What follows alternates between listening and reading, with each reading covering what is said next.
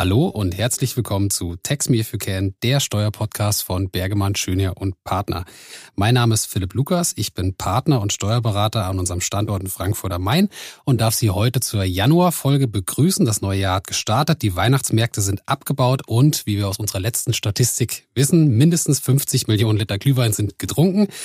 Und ja, wir haben wieder eine riesengroße Palette an Themen mitgebracht. Es ist wieder viel passiert jetzt im Dezember. Und da ich das nicht alles alleine vorstellen kann, bin ich sehr, sehr froh, dass wir heute eine sehr frauenbesetzte Runde haben. Und ich fange mit unserer Partnerin und Steuerberaterin und Wirtschaftsprüferin von unserem Standort aus München an, die hierher gekommen ist. Das ist Lisa Pfaff. Lisa, schön, dass du da bist. Hallo, danke für die Einladung. Schön, dass du hier bist. Und die nächste aus München, die hier mitgekommen ist, ist unsere Umsatzsteuerexpertin, Rechtsanwältin Steffi Brickrühl. Servus Philipp, schön, dass ich wieder hier sein darf. Auch schön, dass du da bist. Und das Quartett komplettiert unsere Steuerberaterin am Standort in Frankfurt, unsere Nathalie Sieb, die jetzt seit kurzem bei uns ist. Hi Nathalie, schön, dass du wieder dabei bist. Hallo Philipp. Sehr schön, dann haben wir ein schönes Quartett zusammen. Und dann fangen wir standesgemäß wie immer mit unserer Steuerpolitik an. Da kann ich direkt auf unseren Ertragssteuerteil verweisen. Da hat die Lisa uns einen Auszug aus dem, ja, ich nenne es mal in Anführungszeichen Wachstumschancengesetz äh, mitgebracht. Das ist ja noch nicht ganz verabschiedet, aber dazu gleich mehr. Deshalb darf ich jetzt mit einer schönen Nachricht starten, die jetzt lange, lange gefordert wurden, die jetzt endlich den Einzug ins Gesetz gefunden hat. Die Absenkung der Niedrigsteuergrenze im ASTG wurde jetzt am 15.12. auf 15 Prozent herabgesetzt. Das wurde auch verabschiedet im Rahmen vom äh, ja, Gesetz zur globalen Mindestbesteuerung nach Pillar 2. Und ja, das, das wurde in der Praxis häufig gefordert und vehement gefordert. Endlich ist es jetzt soweit. Und das wird natürlich dann auch Auswirkungen auf die beliebte oder in Anführungszeichen beliebte Lizenzschranke nach 4J ESDG haben. Von daher da ab 1.1.2024 drauf einstellen, weil das ist jetzt endlich niedergeschrieben. Ja, da würde ich es mit der Steuerpolitik soweit auch belassen und dann starten wir direkt in unseren Ertragssteuerteil, der mehr oder weniger in die Steuerpolitik mündet. Und da hat die Lisa uns Auszüge aus dem in Anführungszeichen Wachstumschancengesetz mitgebracht, beziehungsweise ein anderes Gesetz mit einem schönen Namen. Ganz genau. Ja, hier werden wir weiter auf die Folter gespannt. Ende November wurde ja der Vermittlungsausschuss einberufen und hier ist jetzt keine Einigung erzielt worden. Es bleibt also spannend. Das ähm, Gesetzgebungsverfahren zum Wachstumschancengesetz ähm, findet dieses Jahr keinen Abschluss mehr. Und ähm, bis Einigung zu erwarten ist, hoffentlich Anfang des neuen Jahres, ähm, gehen wir mal davon aus, dass die Regelungen, die ab dem 01.01.2024 angewendet werden sollten, eine entsprechende Rückwirkung entfalten. Nichtsdestotrotz wurden fünf konsensfähige Maßnahmen herausgelöst aus dem Wachstumschancengesetz und in ein neues Gesetz äh, integriert, und zwar das Kredit-Zweitmarktförderungsgesetz.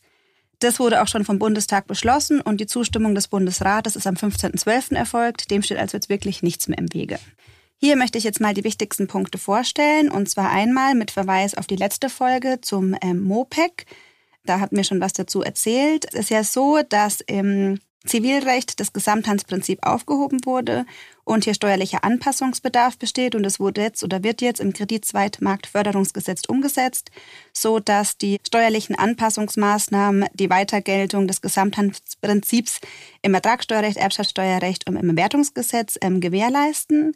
Daneben gab es noch eine weitere Änderung im Vergleich zum ursprünglichen ähm, Wachstumschancengesetz, und zwar die befristete Fortschreibung des Status quo in der Grunderwerbsteuer. Dieser Paragraph 24, ähm, der neu eingeführt werden soll, war ursprünglich ähm, ein Jahr vorgesehen. Das sind jetzt drei Jahre. Die Begünstigungen der Paragraphen 5 bis 7. Die Nachfristen, also die gelten jetzt eben dieser grunderwerbsteuerlichen Befreiung bis zum Jahr 2026. Erfreulich soweit und wie es danach weitergeht, bleibt eben abzuwarten. Daneben gab es noch Anpassungen äh, der Zinsschranke, 4H ESDG und 8a KSDG. Auch hier möchte ich auf unsere letzte Folge verweisen. Da hat die Nathalie was dazu ausgeführt und ähm, hier wurde der Bundestagsbeschluss vom 17.11. zum Wachstumschancengesetz genauso übernommen. Und als letztes haben wir noch das Thema diese ähm, Soforthilfe für den Monat Dezember. Da wird jetzt auf die Besteuerung verzichtet. Das waren jetzt erstmal so die wichtigsten Punkte, die hier jetzt relevant sind. Ja, vielen Dank. Das ist natürlich gut für die Steuerpflichtigen, insbesondere mit der Besteuerung der Dezemberhilfe und auch mit ja, Hinblick aufs MOPEC und die weitergeltenden Vorschriften jetzt äh, fürs Steuerrecht ist natürlich die Dringlichkeit erkannt worden, dass das auf jeden Fall noch ins Gesetz gegossen werden sollte. Von daher absolut zu begrüßen, gerne mal einen Blick reinwerfen jetzt zwischen den Jahren, dass man sich da entsprechend darauf vorbereitet. Dann gehen wir weiter im Ertragssteuerteil. Dann haben wir noch ein BFH-Urteil, das haben wir noch kurzfristig mit reingenommen. Das wurde jetzt am 14. Dezember 2023 veröffentlicht. Das Aktenzeichen und ja, das Urteil an sich, das packen wir dann noch wieder in die Shownotes. Hier geht es um die finanzielle Eingliederung bei der körperschaftssteuerlichen Organschaft. Und hier gab es ein sehr, sehr interessantes Urteil. Kurz den Sachfall skizziert. Die, äh, ja, in Anführungszeichen vermeintliche Organträgerin, die war zu 79,8 Prozent an der in Anführungszeichen vermeintlichen Organgesellschaft beteiligt. Und hier war das Besondere an dem Sachverhalt, dass äh, ja für bestimmte Punkte, da gab es einen kleinen Katalog, ähm, der Beschluss der Gesellschafterversammlung notwendig war. Und hier war nicht die qualifizierte Mehrheit von 50 Prozent ausschlaggebend, sondern eine Mehrheit von 91 Prozent vorgesehen. Das führt jetzt natürlich dazu, dass die Organträgerin gerade in dieser Gesellschafterversammlung diese Mehrheit nicht erreichen kann, eben nur wegen dieser Beteiligung von 80 Prozent.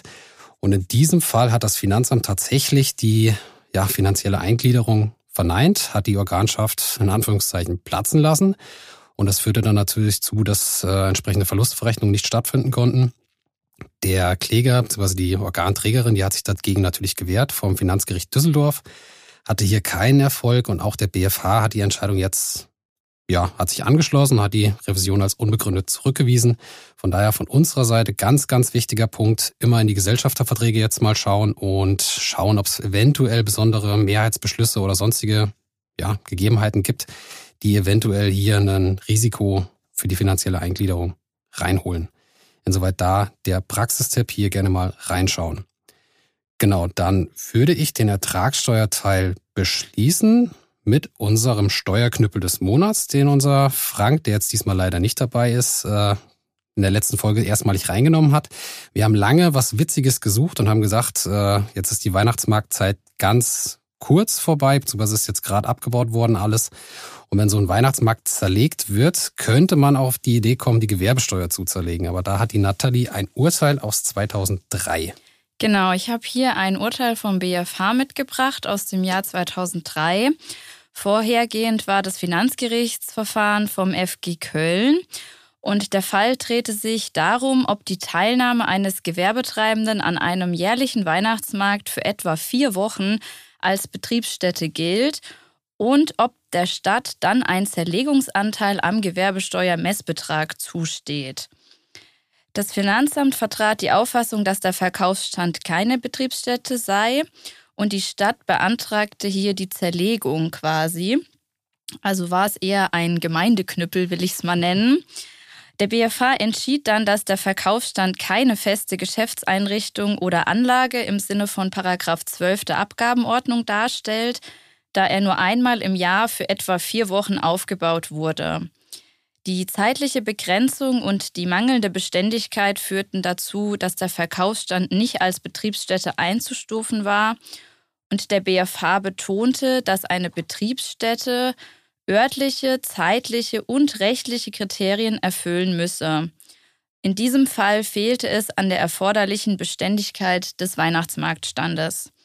Erwähnenswert ist hier auch, dass die Aufstellung eines Marktstandes Betriebsstätte sein kann, wenn in regelmäßigen Abständen an einem bestimmten Ort zurückgekehrt wird, wie dies beispielsweise bei wöchentlichen zweimaligen Besuchen von Wochenmärkten der Fall ist. Also hier ein Unterschied zwischen Weihnachtsmarktstand und Wochenmarktstand an dieser Stelle. Und letztendlich ähm, wies der BFH hier die Revision als unbegründet zurück und es waren keine Gewerbesteuermessbeträge zu zerlegen für die Stadt. Natürlich schade für die Stadt, du hast passend gesagt, das ist der Gemeindeknüppel, die haben sich wahrscheinlich ein paar Euros erhofft. Schade für die Stadt, natürlich jetzt äh, besser für die Steuerpflichtigen, weil weniger Komplexität, keine Zerlegungserklärung etc. Da kann man sich ein bisschen Arbeit sparen.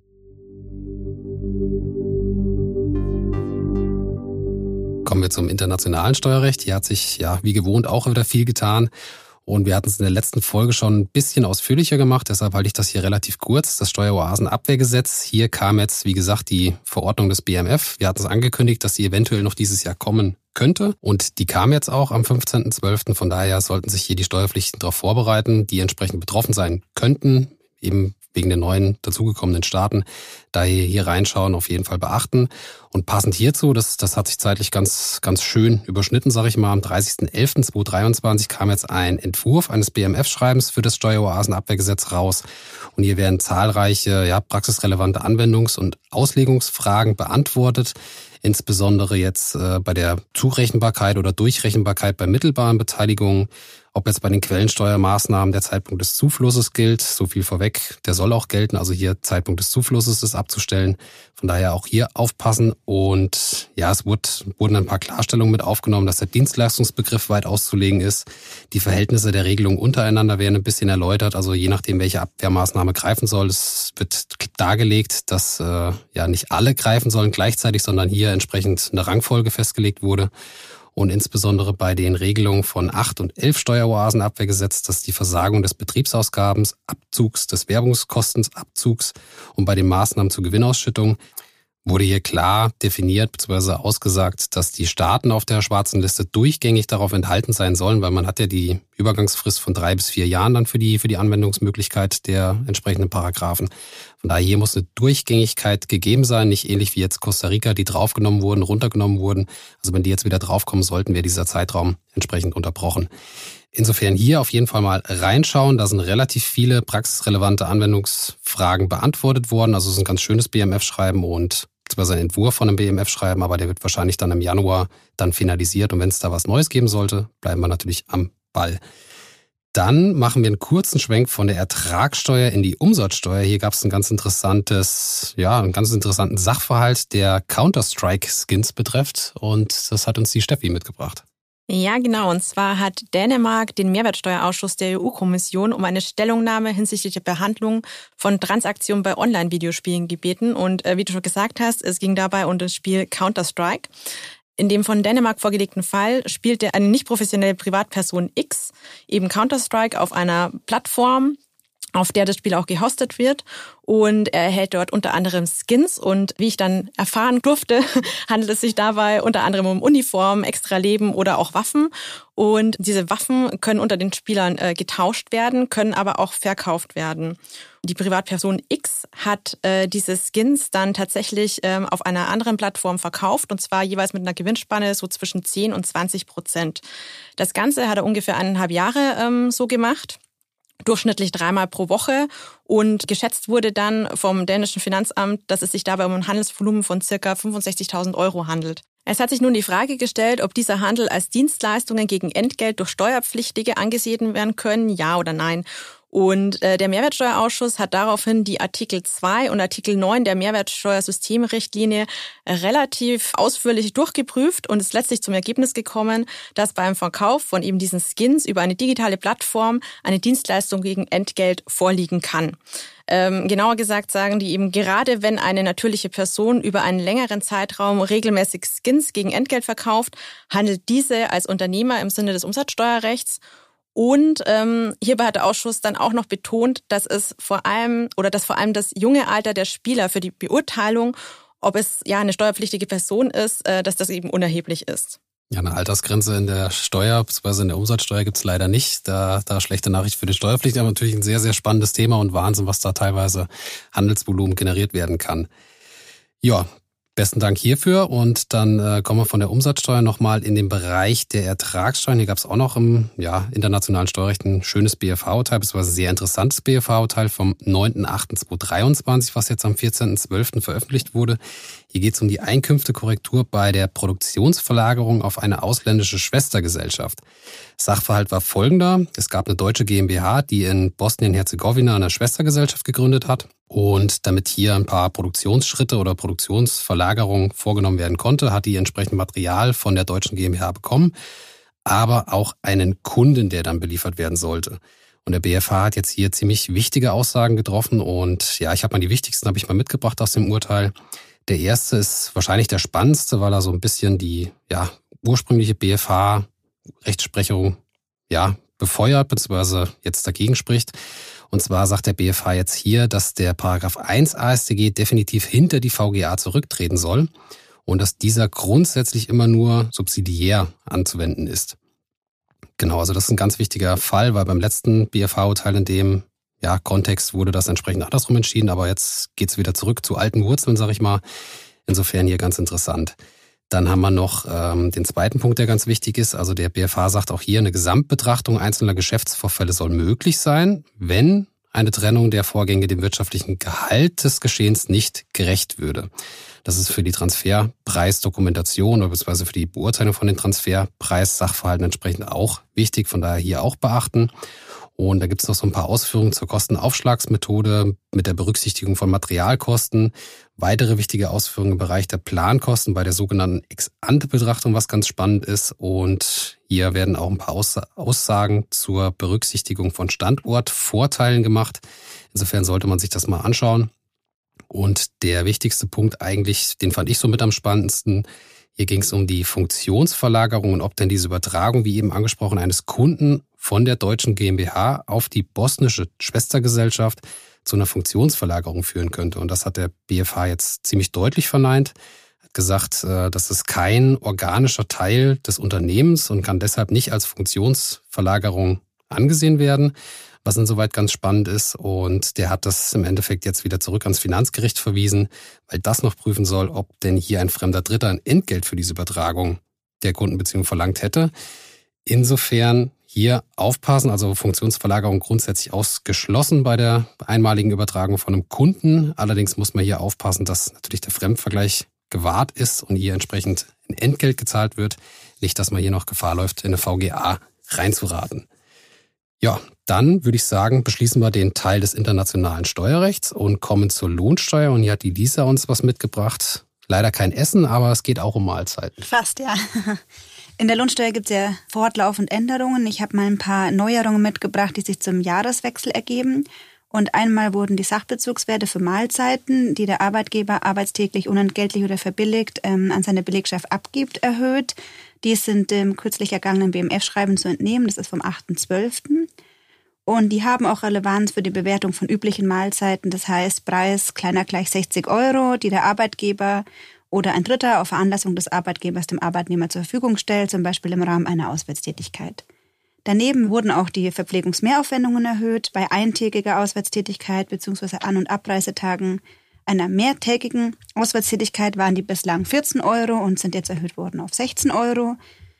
Und ähm, entsprechend wurden diese Zwischentage einer mehrtägigen Auswärtstätigkeit von 28 auf 32 Euro angepasst, was ja sehr erfreulich ist. Weiterhin erfreulich ist der Paragraph 19 hinsichtlich des, des Freibetrags von Betriebsveranstaltungen. Der war bisher bei 110 Euro gelegen und wird jetzt erhöht auf 150 Euro. Es kann also wieder fleißig gefeiert werden. Wie bisher gilt der Freibetrag je Arbeitnehmer und Kalenderjahr und zwar für höchstens zwei Betriebsveranstaltungen. Hier noch ein Hinweis von uns. Ähm, dieser Freibetrag gilt tatsächlich nur für die Einkommensteuer. Die Umsatzsteuer hat noch immer den Betrag von 110 Euro. Also hier aufpassen und wir hoffen natürlich, dass der bald angeglichen wird. Ja, da hast du eine ziemlich viele gute Nachrichten für die Steuerpflichtigen oder Arbeitnehmer mitgebracht. 16 Euro ist natürlich super dann für die äh, Verpflegungsmehraufwendung und dass natürlich die Weihnachtsfeier jetzt noch ein bisschen ausschweifender werden darf. Das ist natürlich umso schöner.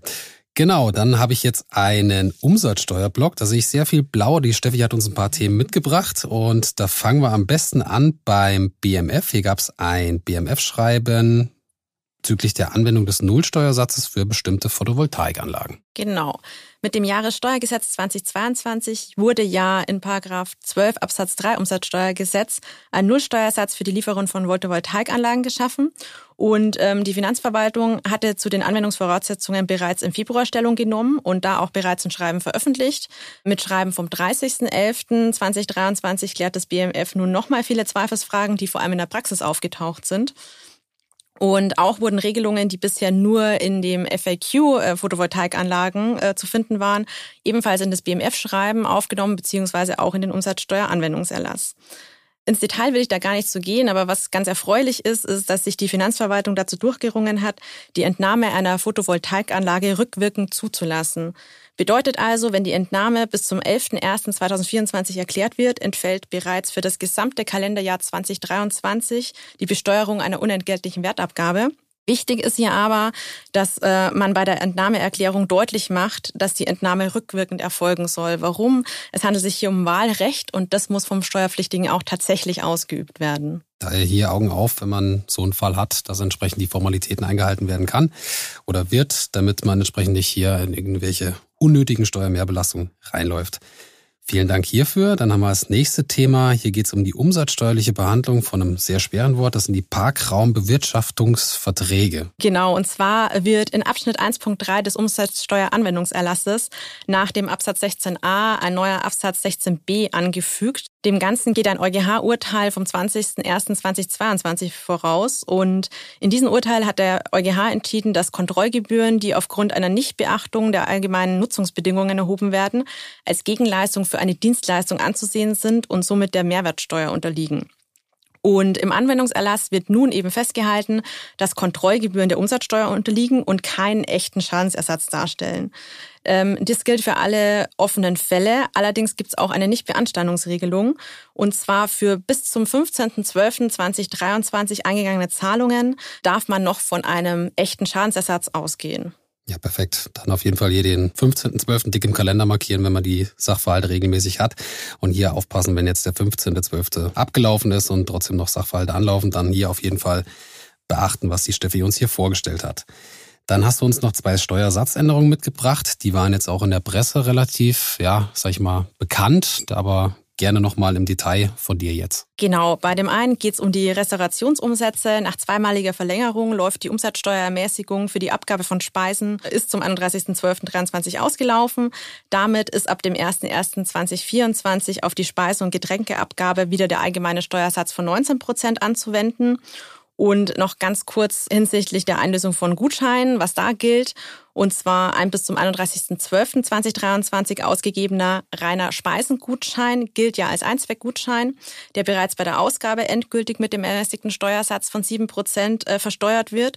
Gutscheine, die bis zum 31.12.23 ausgegeben wurden und sowohl Speisen als auch Getränke betreffen, sind ja Mehrzweckgutscheine und werden erst mit der Einlösung des Gutscheins besteuert. Das heißt, bei Einlösung ab dem 01.01.2024 äh, müssen die dann schon mit 19 Prozent wieder versteuert werden. Und das zweite betrifft die Lieferung von Gas und Wärme. Da war ja ähm, lange in der Diskussion, ob sich der Steuersatz wieder erhöhen soll, ja oder nein. Nur mal um das zusammenzufassen, also für die Zeit vom 1.10.22 bis 31.03.23 sollte eigentlich ähm, der ermäßigte Steuersatz gelten. Die Bundesregierung wollte die Absenkung schon zum 31.12.2023 beenden, da die Energiepreise wieder deutlich gesunken sind. Es gab dann eine Beschlussempfehlung des Finanzausschusses des Bundestags. Da sollte dann äh, die Absenkung des Steuersatzes am 29.02.2024 auslaufen. Da das Wachstumschancengesetz, wie dieser auch schon äh, gesagt hat, bisher noch nicht verabschiedet wurde ähm, und die Verkürzung der Frist auch nicht in das Kreditzweitmarktförderungsgesetz ausgegliedert wurde, könnte es bei der bisherigen Befristung, die zum 31.03.2024 dann ist, bleiben.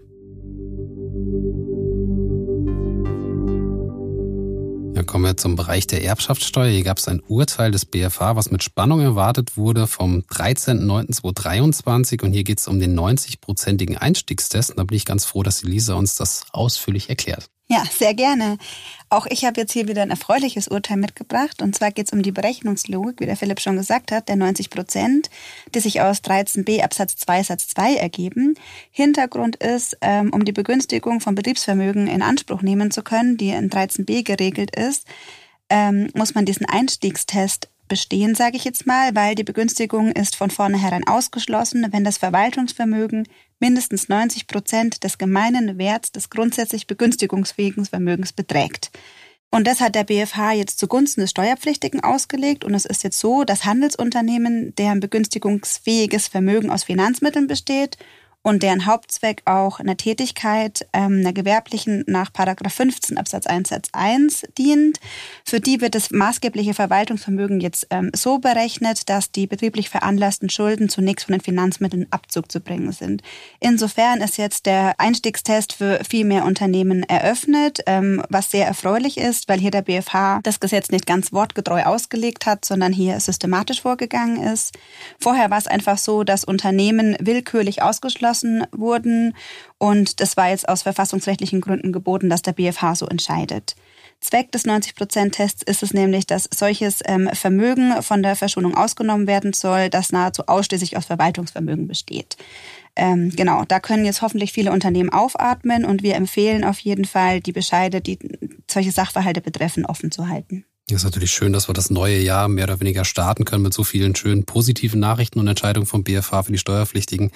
Insofern hier auf jeden Fall einen Blick reinwerfen und vielen Dank für die Vorstellung. Ja, dann kommen wir schon zu unserem letzten Teil, zu unserer Statistik des Monats. Hier haben wir ein nicht so ganz erfreuliches Thema für die Steuerpflichtigen mitgebracht. Hier gab es aus dem Handelsblatt eine Statistik des Bundesfinanzministeriums. Die haben die Zahlen mal ja, aufgearbeitet und hier geht es um die Steuerstrafverfahren in Deutschland. Und 2022 gab es tatsächlich 45.500 Strafverfahren und ja, zusätzlich dazu noch 4.200 Bußgeldverfahren mit einer Gesamthöhe von circa 11 Millionen Euro. Und ja, die Steuerfahnder haben insgesamt weitere 30.000 Fälle bearbeitet. Also es ist ordentlich was in der Pipeline gewesen. Es wurde auch viel weggeschafft und sind natürlich auch ein bisschen, ja, ein paar Euros für die Staatskasse zusammengekommen. Da freut sich wahrscheinlich der Herr Lindner und kann eventuell damit das ein oder andere Loch stopfen. Aber auch hier ja, schauen Sie, dass 2023 oder 2024 nicht unbedingt äh, höher wird oder die Statistik noch größer wird und die Strafverfahren noch mehr werden. Insoweit hier immer Augen auf, dass man die Steuererklärungen entsprechend richtig und natürlich auch rechtzeitig abgibt. Ja, mit der Statistik des Monats würde ich die Folge beschließen und da gucke ich kurz in die Runde und würde mich als allererstes bei der Lisa bedanken für den weiten Weg aus München hierher.